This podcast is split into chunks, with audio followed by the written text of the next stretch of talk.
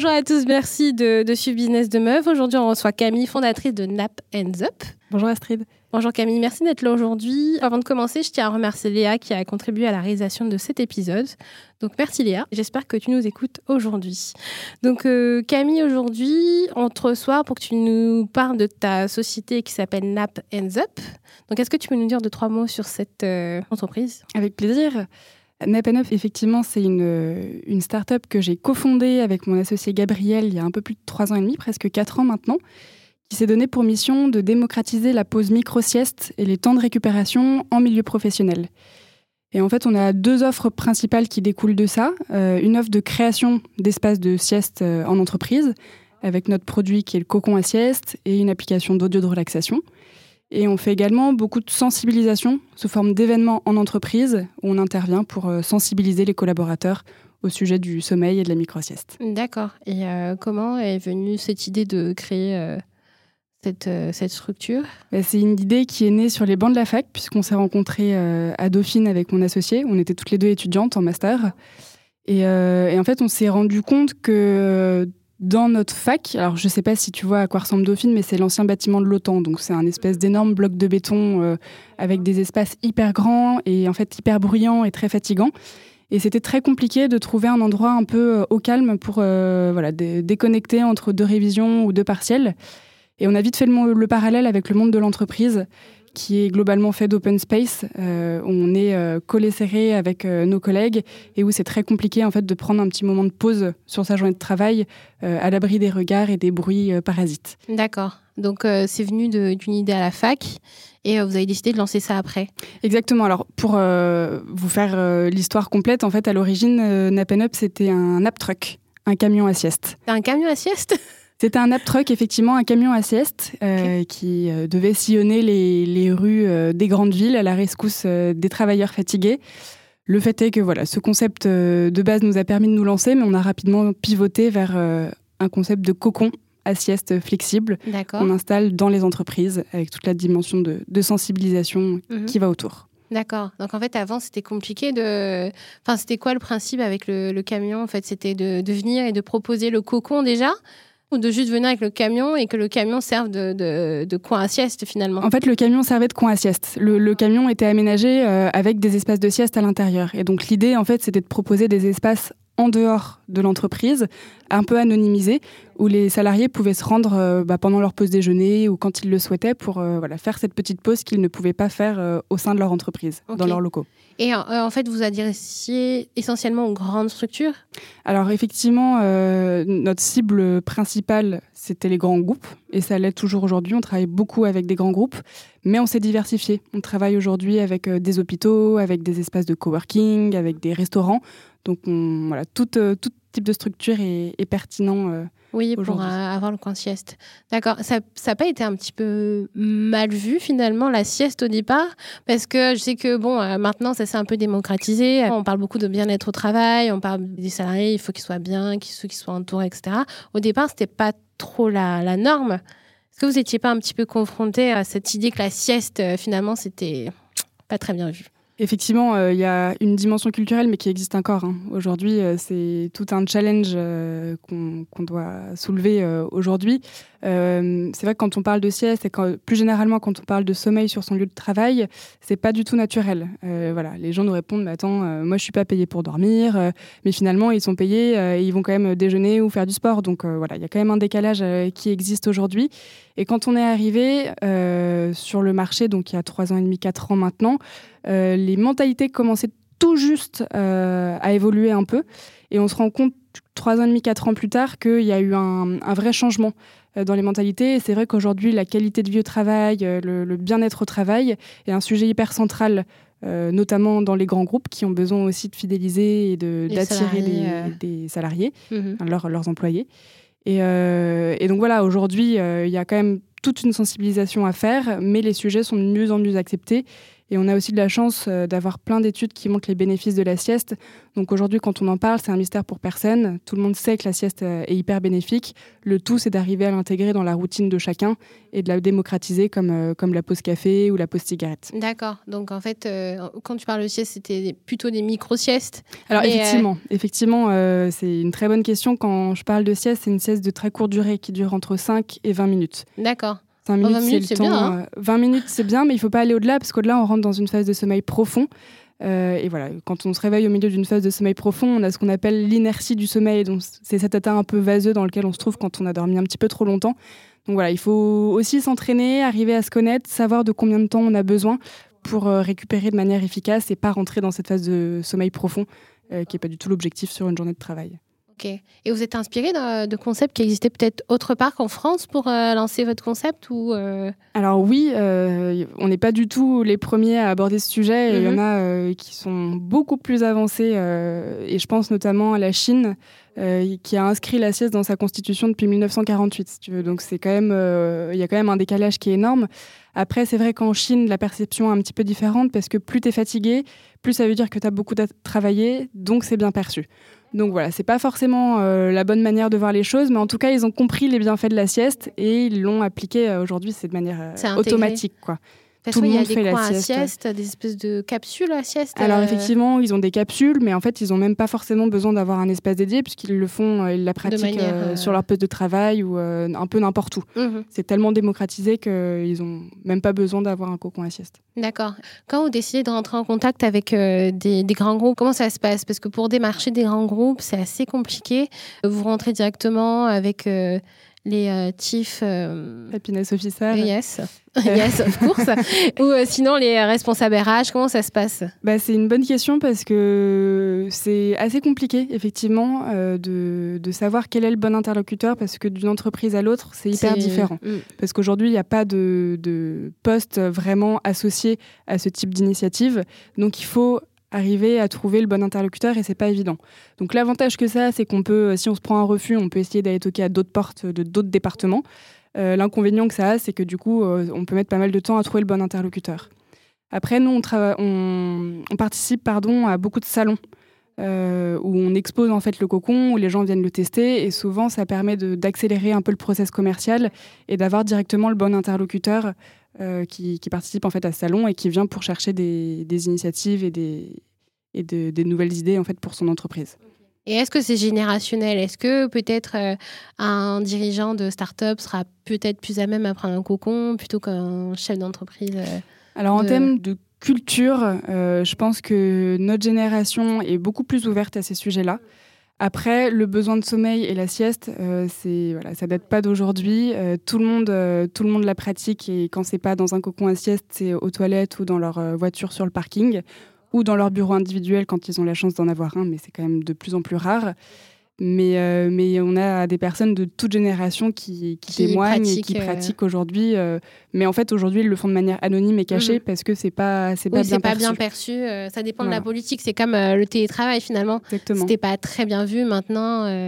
maintenant, avec ce qui arrive et l'actualité, c'est un petit peu plus démocratisé, c'est un peu moins contraignant. Mais c'est vrai qu'au niveau des grands groupes, des fois, c'est assez compliqué d'intégrer les nouvelles normes, nouvelles, nouvelles techniques, les nouvelles technologies au sein des groupes. Et c'est vrai que euh, avec la sieste aussi, ça peut être un petit peu compliqué. Complètement, et c'est pour ça qu'on fait beaucoup de sensibilisation et que ça fait partie intégrante du de notre coup, ça, Oui, euh, du coup, l'atelier complète euh, finalement la mise en place d'un cocon. C'est sensibiliser les salariés à, à, la sieste. Et en fait, la sensibilisation, il faut qu'elle intervienne de toute manière. Soit c'est une semaine événementielle qu'on va organiser en amont de l'installation d'un espace de sieste pour tester un peu, prendre la température en interne, voir comment ça se passe soit c'est au moment de l'installation, au moment de l'inauguration, on va faire en fait une journée de lancement où on va du coup intégrer la sensibilisation. Mais juste mettre un espace de sieste sans communiquer, sans sensibiliser, ça sert à rien. Il faut vraiment arriver pour, pour euh, casser les tabous, mettre un peu les pieds dans le plat et montrer que c'est hyper normal, autant que la pause, euh, la pause café, café ou cigarette qui, qui existe depuis Très bien. Euh, au début, ça n'a pas été compliqué de vous lancer dans cette aventure, sachant qu'au début, ça devait initialement être un camion. Finalement, ça s'est déporté vers euh, la création d'un cocon. Est-ce que ça n'a pas été compliqué de conceptualiser ce cocon? Parce que je ne sais pas, est-ce que vous avez fait des études d'architecture, de, design, etc. De lancer ce cocon-là, enfin, je pense qu'il y a des des normes techniques à respecter Oui, Ouais, alors, alors on n'est pas du tout euh, architecte. On, a fait des études de gestion et de management, donc on en est loin. Après, on est toutes les deux euh, très bricoleuses et, euh, et, on aime bien mettre les mains à la pâte. Et on a des familles hyper bricoleurs aussi qui, qui, ont mis la main à la pâte également. Donc mmh. les cocons, en fait, au départ, c'est vraiment nous, avec nos petites mains, qui, qui, les avons conçus. Les premiers prototypes, c'est vraiment nous qui les avons conçus. Et en fait, là, le cocon, on vient de sortir la troisième version. Et en fait, chaque version, c'est nous qui les avons designés en interne. C'est particulièrement mon associé Gabriel qui les a dessinés. Euh, et après, on s'est fait aider euh, sur des parties techniques, mais même ça, euh, même ça, on, a beaucoup fait nous-mêmes. Vous avez fait vous-même, vous avez fait tester, et après valider. Exactement. Finalement, c'est votre c'est vos clients qui sont euh, finalement testeurs. et qui vous font des retours sur les produits. Donc c'est la communauté finalement qui décide Exactement. de ce dont elle a besoin. D'accord. Euh, donc au niveau technique, ça, vous avez pris les choses en main, vous êtes lancé, vous êtes dit ok on veut un cocon. C'est vraiment là que cette idée de cocon s'est dessinée. Et euh, après comment ça s'est enchaîné? Parce que tu disais que tu étais sortie de, de tes études. Vous avez décidé de... Mais même pas, en fait, on a monté ça pendant nos études. D'accord. Pendant notre année de euh, césure, entre le Master 1 et le Master 2. En fait, on, s'est rencontrés en Master 1 avec Gabriel. Euh, et on a été amenés à bosser sur euh, des gros projets ensemble, sur lesquels on a passé beaucoup de temps. Et on s'est rendu compte qu'on formait un super binôme de travail, que ça matchait hyper bien entre nous, professionnellement parlant. Et, et, en fait, voilà, l'idée de Nap Up est née ensuite avec le Nap Truck, le concept de sieste en entreprise. Et on, avait devant nous cette année de césure. Donc on avait un an devant nous et on s'est dit franchement c'est l'occasion. On est encore étudiante, euh, moi j'étais chez mes parents, on n'avait pas de charge euh, énorme non plus à assumer.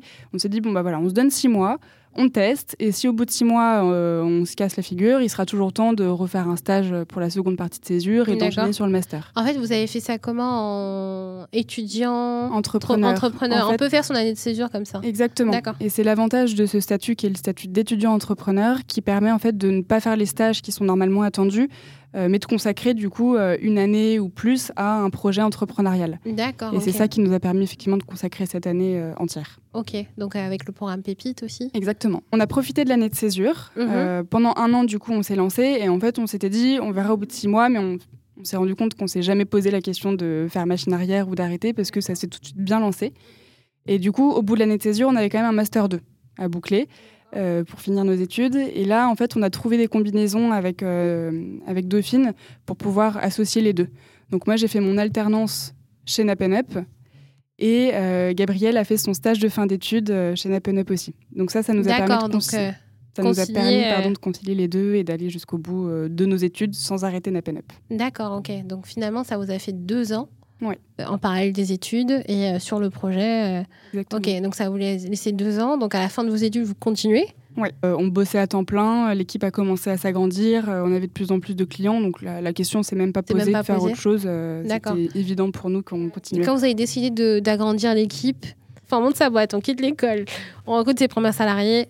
Est-ce que ça a été assez complexe pour vous de, de, de faire ça ou Alors le recrutement, c'est un sujet hyper central et honnêtement, c'est hyper difficile. Alors au début, euh, on, a, on a très vite agrandi l'équipe avec des stagiaires.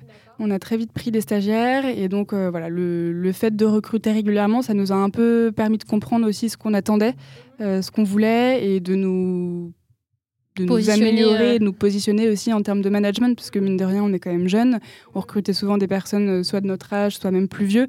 Donc voilà, c'était aussi euh, tout un, enjeu autour de ça, de savoir exactement nous comment on voulait se positionner et ce qu'on recherchait exactement comme profil, avec euh, quelle valeur, euh, quel, quel, trait de personnalité, etc. Donc on s'est cassé la gueule sur quelques recrutements avant de comprendre vraiment ce qu'on recherchait. Et là, voilà, au bout de trois ans, on arrive à recruter des profils qui sont vraiment top. Et aujourd'hui, notre équipe, on est sept. Et c'est une vraie fierté. Mais voilà, c'est une équipe qu'on a constituée en trois ans et demi, euh, presque quatre ans, et ça n'a pas toujours été évident, et on s'est trompé euh, à plus d'une reprise. D'accord, ok. Et au niveau administratif, euh, vous n'avez pas été dans un Et au niveau administratif, bah, après, tout ce qui est stage, c'est relativement simple parce que c'est des conventions de stage. Euh, dès lors qu'on commence à recruter des salariés, effectivement, c'est plus compliqué. Mais là, on se fait aider, honnêtement. D'accord. Vous êtes fait aider après? Enfin, vous êtes fait aider quand vous étiez incubé en tant que quand vous étiez encore euh, étudiant? Alors les salariés, ils sont arrivés un petit peu plus tard.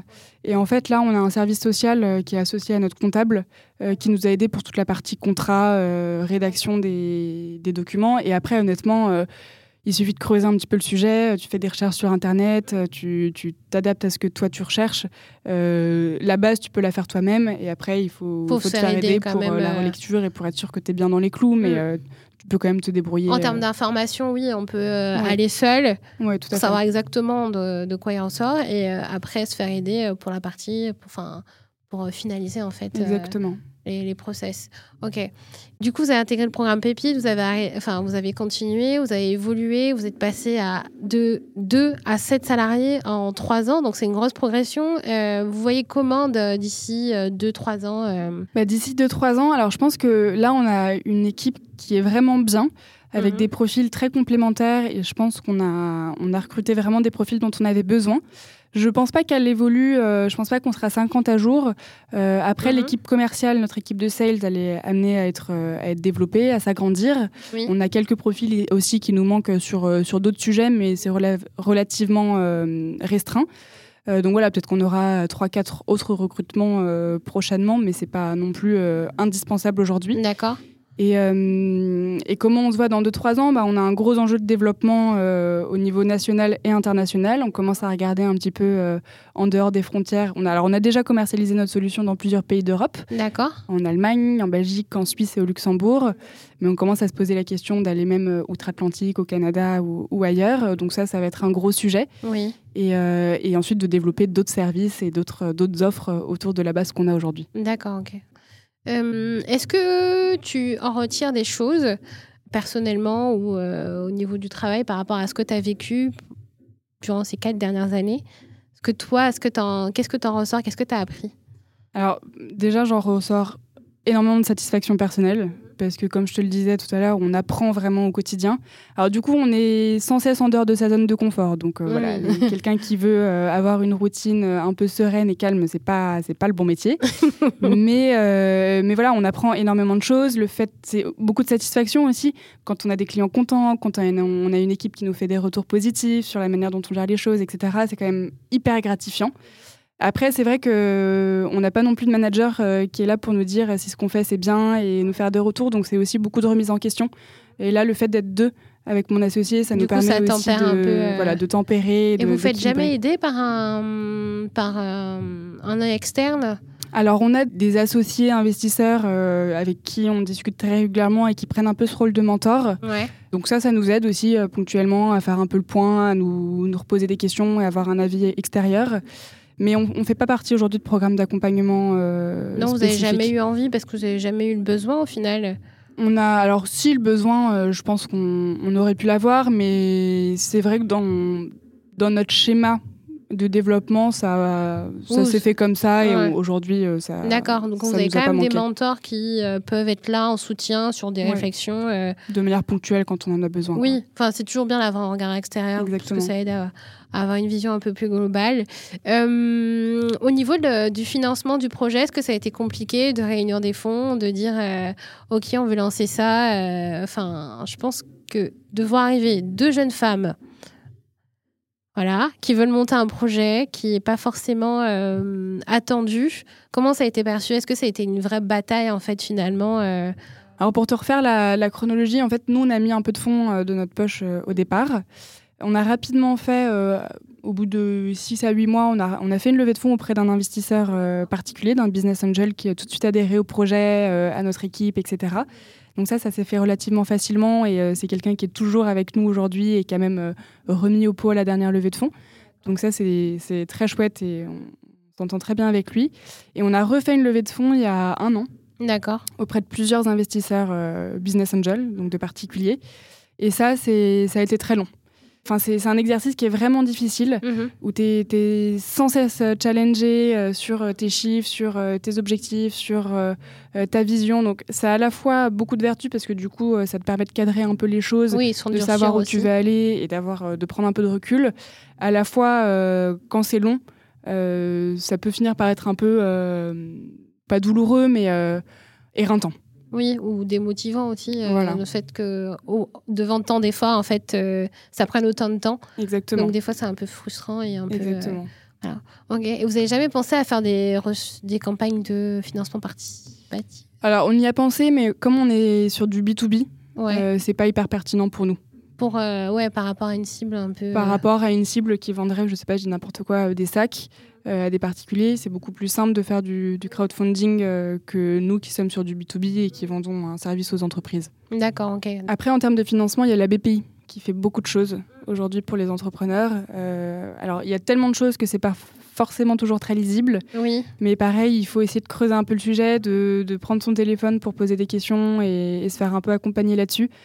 Euh, nous, on a bénéficié de plusieurs financements de la BPI et à chaque fois, on est passé par des, euh, des cabinets qui nous aidaient dans la constitution des, Des dossiers, dossiers, parce et que qui, oui, effectivement. euh, et qui prennent en fait simplement une commission au succès. mhm. Et en fait, c'est tu mets vraiment toutes les chances de ton côté parce que de le faire toi-même, c'est Ah une chance sur deux que tu n'y arrives pas parce que tu connais pas leur jargon, tu connais pas ce qu'ils attendent exactement. Alors que de passer par des, des sociétés qui font ça pour toi, tu es sûr qu'elles le feront très bien. Tu es sûr que tu y arriveras parce que de toute manière, si elles n'y arrivent pas, euh, elles ne seront pas rémunérées. Donc euh, là-dessus, c'est quand même plus simple. Mais euh, c'est vrai que oui, passer par un cabinet, c'est assez pertinent. Mais après, euh, elles ne fonctionnent pas toutes au succès. Mais euh, du coup, oui, c'est un peu plus intéressant de, euh, d'avoir quelqu'un qui travaille sur un dossier parce que c'est tellement complexe, euh, c'est tellement chronophage, etc. Ouais. Et je pense qu'en tant que chef d'entreprise aussi, euh, on peut pas être partout. Complètement. Et puis, euh, c'est des dossiers qui sont tellement euh, formatés que Mm. si t'as pas les bons éléments de langage, en fait, ça sert Non, à rien de- pas. d'y passer du temps et tu vas juste perdre ton temps et ton Mm. énergie. Donc, autant le confier à quelqu'un Oui. qui sait bien faire ça. Mais c'est aussi bien pour la, c'est aussi vrai pour la BPI que d'autres subventions, euh, soit par l'Europe, Par la région, par la ouais, euh, à. Des fois, il y a un jargon, euh, il y a beaucoup de process dessus, et du coup, ouais, c'est pas forcément facile de, de s'y retrouver. Donc, c'est bien aussi de faire appel à des Ouais. intervenants extérieurs pour ça. Parce que Là-dessus, il faut aussi être un peu humble en disant, euh, de toute manière, euh, voilà, je ne suis pas faite pour Ah, mais savoir tout faire de manière pas avec une grosse Mm. expertise, donc autant confier ça à des gens qui savent vraiment le faire. C'est assez difficile au départ de se dire qu'on peut pas tout faire en fait, Ouais. parce qu'on on est tellement euh, multitâche qu'au final on se rend pas compte qu'on peut pas tout faire et qu'on est une seule personne. Complètement. Et c'est un peu l'enjeu aussi quand tu commences à agrandir l'équipe. Mm. si je peux rebondir, parce que euh, en fait, depuis le début, tu fais tout, et petit à petit, en fait, tu vas devoir déléguer des tâches et faire confiance aussi à tes équipes en disant qu'elles le feront très bien et que tu n'es pas obligé de repasser euh, par, euh, enfin, derrière tout. Et euh, ça, au début, c'est pas évident. Donc, petit à petit, tu y arrives et finalement, tu trouves ça assez confortable. Mais voilà, il faut faire confiance et c'est quand même ton bébé au départ, donc c'est pas toujours évident de, lâcher prise sur certains sujets. Certains sujets, oui, effectivement, de déléguer, c'est faut trouver la bonne personne à qui déléguer, faut vraiment bien expliquer ce que tu veux, parce que des fois les gens ne sont pas dans ta tête, ils peuvent Complètement. pas exactement faire ce que tu demandes. Enfin, il faut accepter qu'ils le fassent autrement ou avec d'autres techniques. Exactement, Donc du coup, c'est un peu, euh, c'est quand même une forme de lâcher prise finalement euh, sur euh, certaines missions. Donc il faut appréhender. Enfin, je pense que il y a beaucoup de choses qu'il faut conscientiser et se dire ok, on a besoin d'aide, on a besoin de déléguer, on sait pas faire et du coup faut déléguer. Ça, je peux faire, ça, je peux pas faire. Donc du coup, il y a vraiment ce travail-là à faire et pour se rendre compte de ses capacités en fait. Donc euh, au final, on finit peu à peu par se connaître un petit peu mieux et à, à définir des, des choses qui nous conviennent ou pas. Donc euh, ça, c'est très bien. Euh, Est-ce que tu avais des choses à rajouter? Euh, Est-ce que tu as envie de dire des choses? Euh, Peut-être parler un peu du confinement. Ouais. de ce que ça nous a apporté parce que quand je te disais un entrepreneur est toujours en dehors de sa zone de confort, je pense que le, le confinement a été un très bon apprentissage parce qu'on était à un stade euh, où on était censé un peu euh, décoller, on venait de sortir notre nouveau cocon, Mhm. notre nouvelle application d'audio était euh, toute prête, toute neuve, on avait recruté notre sale pour agrandir la partie commerciale et aller plus loin. Et là-dessus, le confinement est arrivé et a un peu tout remis en question parce que euh, on a quand même deux offres qui sont très axées euh, B2B entreprises, avec des entreprises dont les sites fermaient, c'était très compliqué. Ouais. Et donc ça a été, euh, ça a été l'occasion de, bah, de se remettre un peu en question et, euh, et de vraiment sortir de sa zone de confort en disant, bon bah voilà, là en fait tout ce que j'avais planifié s'est remis en cause, qu'est-ce Mm. que je fais? Oui. Et donc ça a été, euh, ça a été l'occasion bah, de réfléchir à de nouveaux leviers de nouvelles opportunités, de nouvelles offres du coup, et de nouveaux marchés également. On, a, on travaille là de plus en plus avec des hôpitaux. D'accord. parce que le, la crise sanitaire a fait que le, le sujet de la qualité de vie au travail des soignants est ressorti et, tant mieux parce que ça fait un bout de temps qu'on les travaille, mais jusque-là, c'était pas leur priorité. Là, c'en est devenu une et tant mieux. Mais donc voilà, pour dire que il faut jamais euh, baisser les bras et qu'on a toujours plein de ressources qu'on peut, euh, qu'on peut ressortir. Euh, moi, je trouve que le confinement a été un bel apprentissage à ce niveau-là parce que ça nous a permis un peu d'aller puiser là où on n'allait pas puiser jusque-là. Mm. de se réinventer, de réfléchir. de se réinventer. Et, et de mobiliser l'équipe, de mobiliser les ressources qu'on avait pour arriver réfléchir, à, réfléchir ensemble et à, mm. et à, sortir de cette passe. Quoi. Oui, c'est vrai que c'était un bel exercice. J'ai eu beaucoup de personnes dans le tourisme. Qui sont venus me voir euh, de manière un peu enfin désespérée parce que du coup euh, plus de tourisme plus de, de d'affaires. Donc du coup c'est vraiment intéressant de repenser euh, à ok quelles sont les compétences que tu as qu'est-ce que tu peux apporter sur quoi tu peux aider les gens à réfléchir. Et du coup ça permet aussi de, de ressortir des nouveaux leviers. Et c'est c'est au début on cède un peu à la panique parce que du coup ça fait peur on se dit comment on va faire mais au final quand on creuse et qu'on se détache un peu, on peut se dire ok, il faut rebondir et on part un peu plus optimiste. Exactement. Dans, dans tout ça. Et c'est bien que vous ayez pu faire ce travail-là aussi euh, avec parce que finalement, quand on a une activité B2B, c'est pas forcément facile de. Ah bah ça a été un vrai coup dur. Hein, mais quand il n'y a plus de euh, salariés dans la boîte, euh, on fait comment quoi? Exactement. Ouais. Donc, euh, mais voilà, aujourd'hui, on s'en sort bien. Alors, on verra comment, comment ça passe les prochains mois, mais. mais Ça vous a permis de rebondir. Et... Exactement, et de réfléchir à des choses auquel on n'aurait pas réfléchi sans ça. Mm. on, on Donc, en grandi, entre C'est la plus heureuse capacité hein, de d'adapter, euh, de, pouvoir s'adapter à son environnement, à ce qui se passe, à l'économie, euh, euh, à l'actualité, etc. De pouvoir se dire, OK, comment je fais face à ça? Donc ça, c'est une très bonne qualité et c'est très bien que vous ayez pu le faire parce que je pense que aussi c'est une question de mental et Ouais, ouais. C'est aussi parce qu'on a une équipe qui était derrière nous et qui est restée hyper investie pendant toute la durée du, du confinement. Euh. Donc euh, là-dessus, c'était chouette aussi de, de voir qu'il y avait une mobilisation et, que vous avez été un engagement de la euh. part de l'ensemble de l'équipe. Oui. Ça se voit dans tes yeux que tu étais contente. que tu es hyper reconnaissante. Je le dis, hein, vous le voyez pas, je le dis. Hein. Euh, bon Camille, je te remercie d'avoir été avec moi aujourd'hui. Euh, merci beaucoup pour ton témoignage qui est très riche en apprentissage, qui montre qu'il faut pas forcément avoir peur de se lancer, que la cache salariale n'est pas forcément obligatoire, que si on le sent dans ses tripes qu'il faut y aller. Euh, merci beaucoup. Mais je t'en prie. Merci à toi pour, euh, pour ton accueil. Eh ben, avec grand plaisir. Et puis, euh, si vous voulez suivre l'actualité de Camille, de sa société, n'hésitez pas à suivre euh, son actualité qui sera dans le petit résumé du podcast. Merci beaucoup et à très bientôt. Au revoir. Au revoir. Merci à toutes et à tous d'avoir écouté ce nouveau podcast de Business de Meuf. Je vous invite dès maintenant à vous abonner pour ne rien rater des épisodes. Et puis, je vous invite à nous suivre aussi sur les réseaux sociaux, donc Facebook, Instagram et LinkedIn, pour avoir toutes les nouveautés, savoir ce qui se passe en coulisses. Et en parlant de nouveautés et de coulisses, maintenant, vous pouvez devenir contributeur et participer à la campagne Tipeee pour décider des contenus qu'on va mettre dans Business de Meuf. Donc, allez voir. Et puis, je vous dis à dans deux semaines. Merci à tous. Au revoir.